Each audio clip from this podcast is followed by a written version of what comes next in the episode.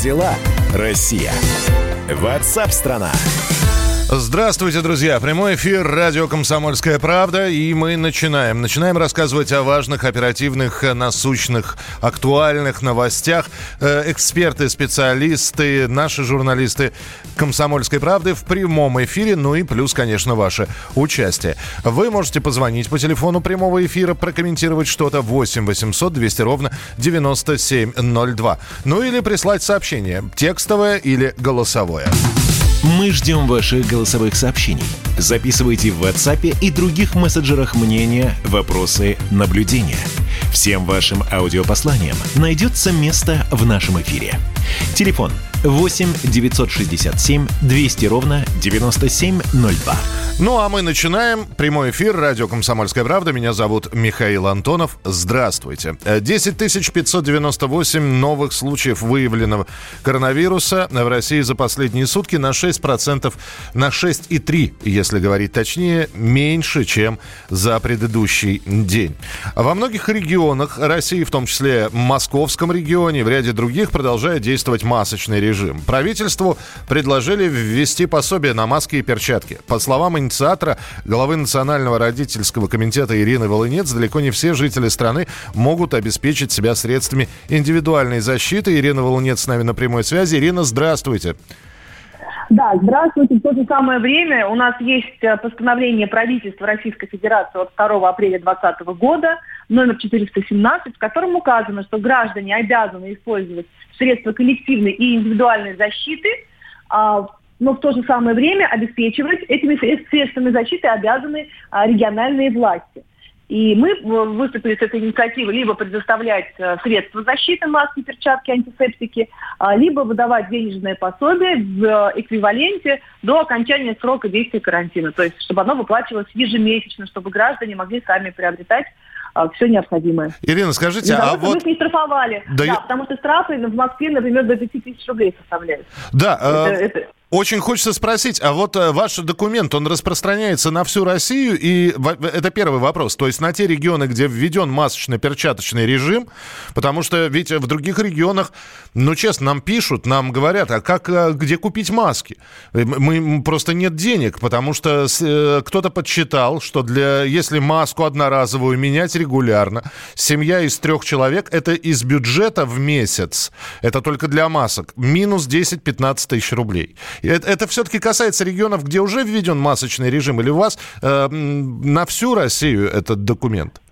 Ну, вообще документ распространяется на всю Россию. Зачем же ждать, пока граждан начнут штрафовать, либо требовать, если э, этот режим предполагает, что граждане сами добровольно носят средства индивидуальной защиты для того, чтобы не заразиться. Поэтому, конечно же, все зависит от тех цен, которые в регионе установлены на средства индивидуальной защиты, потому что очень много спекулянтов. И в случае, например, Москвы, я думаю, будет принято решение все-таки выдавать а, средства защиты, а не деньги, потому что официальная информация, что правительство Москвы купило самый крупный в России завод по производству масок.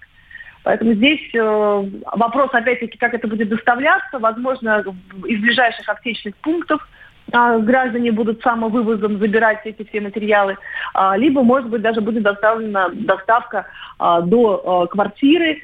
Причем мы понимаем прекрасно, что действие этого пособия либо выдача масок будет производиться на заявительной основе. Угу. То есть э, после того, как граждане подали свои заявления. И тогда еще один вопрос. Вот вы, э, это, это письмо, оно составлено, это предложение. Есть ли какой-то регламент, э, кто и как должен ответить? Как эта реакция на это письмо должна быть? Какой? Да, ну мы направили заявление на имя председателя правительства Российской Федерации, и есть установленный законом срок рассмотрения подобных заявлений, это 30 дней.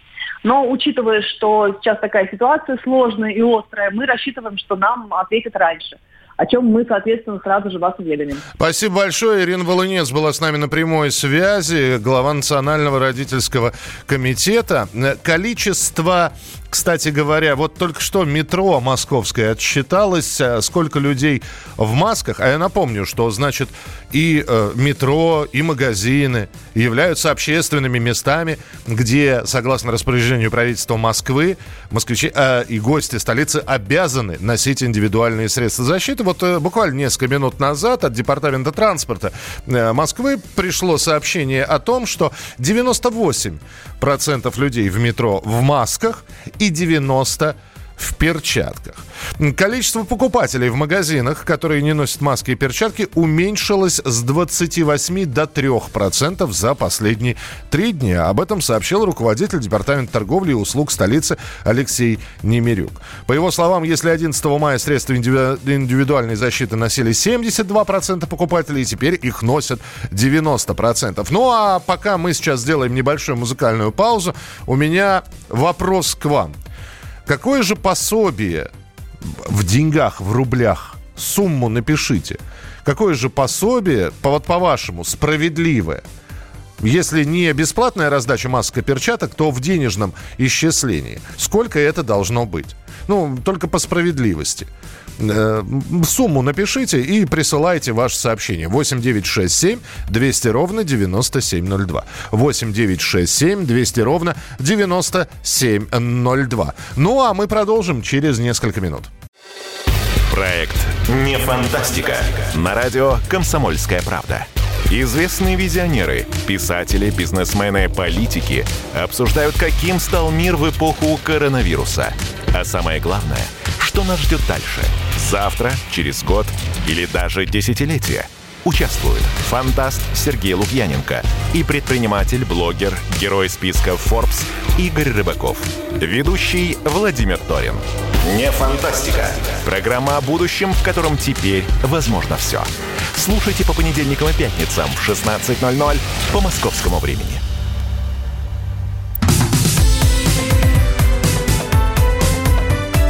Как дела, Россия? Ватсап-страна! страна Итак, друзья, продолжается прямой эфир. Спасибо, что присылаете свои сообщения. Я напомню, что буквально несколько минут назад мы такую инициативу обсуждали от э, Ирины Волынец, главы Национального родительского комитета, которая предложила э, либо бесплатно выдавать маски, либо, ну, вообще по, про пособие, э, там было в, в целом сказано, пособие для тех, кто не может купить маски. Но вот э, я спросил, сколько должно быть это пособие, и кто-то, видимо, слово «маски» прослушал, стали большие суммы присылать. Но в большинстве своем ваши сообщения говорят о том, что это должно быть бесплатно. Ну, э, здесь вот пример есть такой, специально я посмотрел. В Санкт-Петербурге решили выделить по 800 рублей на человека пенсионерам, малоимущим и многодетным семьям на покупку на покупку средств защиты. Так, э, что, что здесь? Вероятно, никаких раздач пособий не будет. Надо раздавать маски и перчатки бесплатно, как в Турции и Испании. Нечего изобретать велосипед, тогда и пособие не надо. Люди потратят его на другое. Это из Сибири пришло сообщение. Лучше выдавать масками, деньги пропьют. Спасибо, спасибо. 8 9 6 7 200 ровно 9702. Ваши текстовые и голосовые сообщения. Как дела, Россия? Ватсап-страна! Ну, давайте про деньги поговорим. Э, пропьют, не пропьют, но россияне стали меньше копить и чаще забирать деньги из банков. По итогам прошлого года прирост сбережений сократился на 14%. Все чаще из банков забирают вклады, и такие данные содержатся в годовом отчете Банка России. Тратить стали больше. На потребительские цели уходят чуть ли не 80% от о, суммы, которую получает человек. На обязательные платежи почти 13%. И вместе с тем, э, если посмотреть на статистику кредитных организаций, кредиты стали брать чаще. С нами на прямой связи экономист Павел Кобяк. Кобяк. Павел, здравствуйте.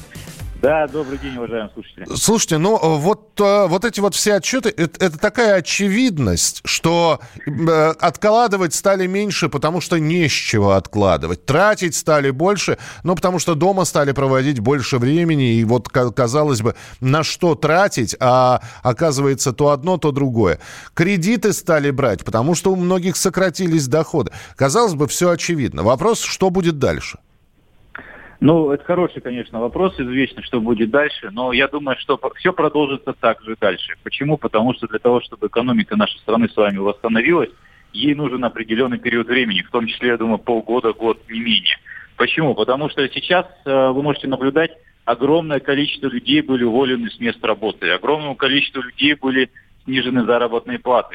А ведь обязательные платежи, на которые вы сказали, тратят 80%, да, они никуда не ушли. Семьи не перестают есть.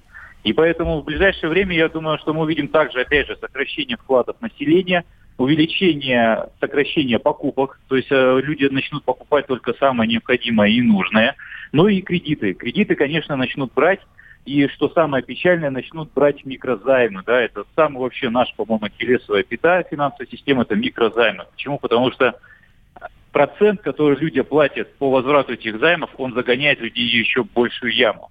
И поэтому в настоящий момент, конечно, надо быть аккуратными в своих э, действиях в части финансовой и быть э, аккуратным в тратах, которые производятся. Да, Павел, но здесь возникает вопрос. Казалось бы, все понимают, что ситуация, ну, сложная, скажем так. И казалось бы, но почему банкам не пойти навстречу, не сделать шаг? Ведь банкам же тоже, наверное, невыгодно, что вклады забирают. Почему не повысить процент по вкладам? Почему не снизить процент по кредитам? Вопрос очень хороший, но давайте посмотрим. Например, если банки начнут снижать э, проценты по кредитам, да, количество людей, которые обратятся, конечно, увеличится. Но если мы посмотрим с вами статистику за апрель месяц, выдано кредитов было примерно около 20, всего лишь 20-30% от поданных заявок. То есть банки сейчас жестче стали контролировать, кому не выдают кредиты. То есть до пандемии кредит можно было получить просто в телефоне, нажав кнопку «Получить кредит», и все тут же деньги перечисляют тебе на расчетный счет. Сейчас же банки подходят к этому более осознанно. Почему? Потому что количество платежеспособных заемщиков увеличивается. Ну вот вам и, и ответ, почему люди в микрофинансовые организации идут, потому что банки им отказывают в, в предоставлении да, кредита. Согласен, согласен в этом. Но вот для того, чтобы наши слушатели, а, так скажем, сразу не бежали к микрофинансовым организациям, здесь нужно понять, им проанализировать и посмотреть, какие траты они могут, в принципе, не делать, да, то есть как-то обойтись вот без микрофинансовых организаций. Почему? Банки все равно начинают выдавать кредиты. Небольшие суммы, какие-то вещи, да, то есть то, что можно убрать лишнее, да, его нужно сейчас убирать. То самое время, когда мы должны с вами пересмотреть mm те привычки, которые у нас были до этого. Спасибо большое. Павел Кобяк, экономист, был с нами на прямой связи. Вот здесь нам пишут, банки сейчас вообще не дают кредиты. Удивительно. Вот э, это, видимо, от региона к региону разница и от банка к банку, потому что вот буквально, вы уж простите, что не, не я сейчас о личном буду говорить, не о буквально несколько минут назад я подхожу к банкомату, вот, э, снимаю определенную сумму денег на текущие расходы, и мне высвечивается, дорогой Михаил Михайлович, мы готовы вам предоставить кредит в 3 миллиона. Ну, то есть, да, отдавать-то чем? Спасибо, отклонить. Так что, видите, банки банкам рознь. Как дела, Россия? Ватсап-страна! Тем временем власти решили отложить масштабные сокращения госаппарата, которые планировали начать в этом году. Реформа в сфере госуправления должна была оставить без работы 200 тысяч чиновников, но из-за коронавируса эти действия откладываются. Подробности через пару секунд. Дорогая редакция. На прямой связи со студией корреспондент «Комсомольской правды» Дмитрий Казуров. Э, Дим, привет. Привет. Э, Дим, казалось бы, вот сейчас, э, я вот прочитал эту новость, везде идут сокращения. Идут э, оптимизации производства, кого-то на удаленку, кого-то по сокращенному рабочему дню. И только чиновников это не касается. А скажи мне, пожалуйста, почему реформа госаппарата отложена? Ну, официально об этом говорят вот буквально одной строкой. То есть это фраза из недавнего большого интервью министра финансов нашего господина Силуанова о том, что отложили все это на мирное время. А поэтому тут мы можем только вот вместе с экспертами строить какие-то предположения и догадки. Но, в принципе, это понятно, да, казалось бы, вот как-то обрисовал такая парадоксальная ситуация, но понять ее можно. Вот а, поясни, а, я пока никаких пониманий не вижу. Давай, давай. Ну, во-первых, сокращение в госаппарате – это значит автоматический рост э, числа безработных. потому что, ну, как бы человека уволили с работы, да, ему платят какое-то выходное пособие и так далее, но а новой работы у него по какое-то время, по крайней мере, нет. Причем сейчас найти эту новую работу будет еще сложнее, чем в обычное время. Плюс э, хитрость этой реформы, она заключалась в том, что сокращения, вот те самые 200 тысяч, они в основном легли бы не на э, столичных служащих в центральных аппаратах различных министерств и ведомств, а на территориальные органы, те, которые в областных центрах, районных центрах и так далее. И там найти работу, ну, условно говоря, инспектору межрайонной налоговой инспекции э, довольно сложно. То есть это значит, что ему нужно будет переехать в областной центр или в какой-то еще крупный город угу. вместе с семьей. И опять же сейчас все это затевать, ну, видимо, решили, что не стоит. Тем более в таких крупных масштабах, все-таки 200 тысяч для России – эта цифра не маленькая. Ну, хорошо. Ну, э, да, да, прости, пожалуйста, принимается. Э, все понятно. Но никто не просит сразу 200 под расчет пускать. Не, можно сократить, э, опять же, да, 200 тысяч человек э, при количестве чиновников, там процентное соотношение надо посмотреть. Хорошо, сокращайте не 200 тысяч, сократите 50, но вы же вообще не сокращаете никого. Но дело в том, что сокращение, э, по крайней мере, в рамках вот этой вот реформы, в рамках этой программы, которую в конце прошлого года Минфин расписывал э, свои мечты, скажем так, о ней, они не приносят никакого, никакой экономии, как ни странно. Во-первых, нужно потратить деньги на сокращение. Просто так человека отпустить на все четыре стороны нельзя, особенно когда он трудился в белую в государственной структуре. Ему нужно выплатить выходное пособие, ему нужно уплачивать еще деньги, если он не находит работу в определенное время законом и так далее. По подсчетам, которые были на конец прошлого года, это порядка 5 миллиардов рублей деньги не самые большие, но опять же, я думаю, что сейчас у нас считают каждую копейку. И э, второй момент, в принципе, сама идея была не в том, чтобы сэкономить на чиновниках, угу. а в том, чтобы освободившиеся деньги пустить на повышение зарплат, премий и других стимулирующих выплат людям, которые останутся. То есть главная идея была в том, чтобы э, государственная служба была в глазах нового поколения, скажем так, новых людей с новыми компетенциями, по крайней мере, так же привлекательно, как работа в каких-то бизнес-структурах, чтобы государственные конторы могли конкурировать за перспективных специалистов с частными компаниями, с госкорпорациями в том числе. Но сейчас э, у нас минутка буквально осталась. Дим, под э, прикрытием коронавирусной пандемии э, это вообще может быть отложено в очень долгий ящик. Есть ли какие-то зримые границы, когда все-таки сокращения госаппарата начнутся? Конкретных сроков сейчас никто не называет, но э, если так оглянуться в прошлое, сокращения госаппарата у нас идут, ну, наверное, весь 21 век. Вряд ли есть какой-то год, когда кто-то из руководителей не заявлял о том, что нам нужно кого-то сократить. И, может быть, не в таких масштабных объемах, да, но сокращения так или иначе шли. Там различные переформирования и так далее. То есть этот процесс идет. Ну, я Потому понял, да, это, это, шел, это как с ремонтом, да, что, не отк... что, что-то именно, откладывается именно. и никогда не прекращается. Дмитрий Казуров был с нами на прямой связи, корреспондент «Комсомольской правды» о реформе в сфере госуправления, которая пока приторможена. Э, присылайте свои сообщения в начале следующего часа продолжения программы WhatsApp страна». Э, прямой э, эфир эфир не пропустите. Как дела, Россия? Ватсап-страна! Роман Голованов, Олег Кашин, летописцы земли русской. Роман, вы разговариваете с дедом. Напоминаю я вам, у меня в жизни было, ну не все, но многое. На митинге российских либералов на Таймс-сквер в Нью-Йорке я тоже выступал. Ага. Вот такие тонкие шутки, вот если бы мы с вами умели так шутить, наша передача была бы лучшим политическим стендапом России. Я там а познаком... вы говорите, мы не политический стендап, походу уже на, наша ниша. Вот. Кашин Голованов. Отдельная тема. На радио «Комсомольская правда». По будням в 9 вечера по московскому времени. Именно лоснящиеся от фуагра губы делаются символом лоялизма, а не выстраданная любовь к родной земле.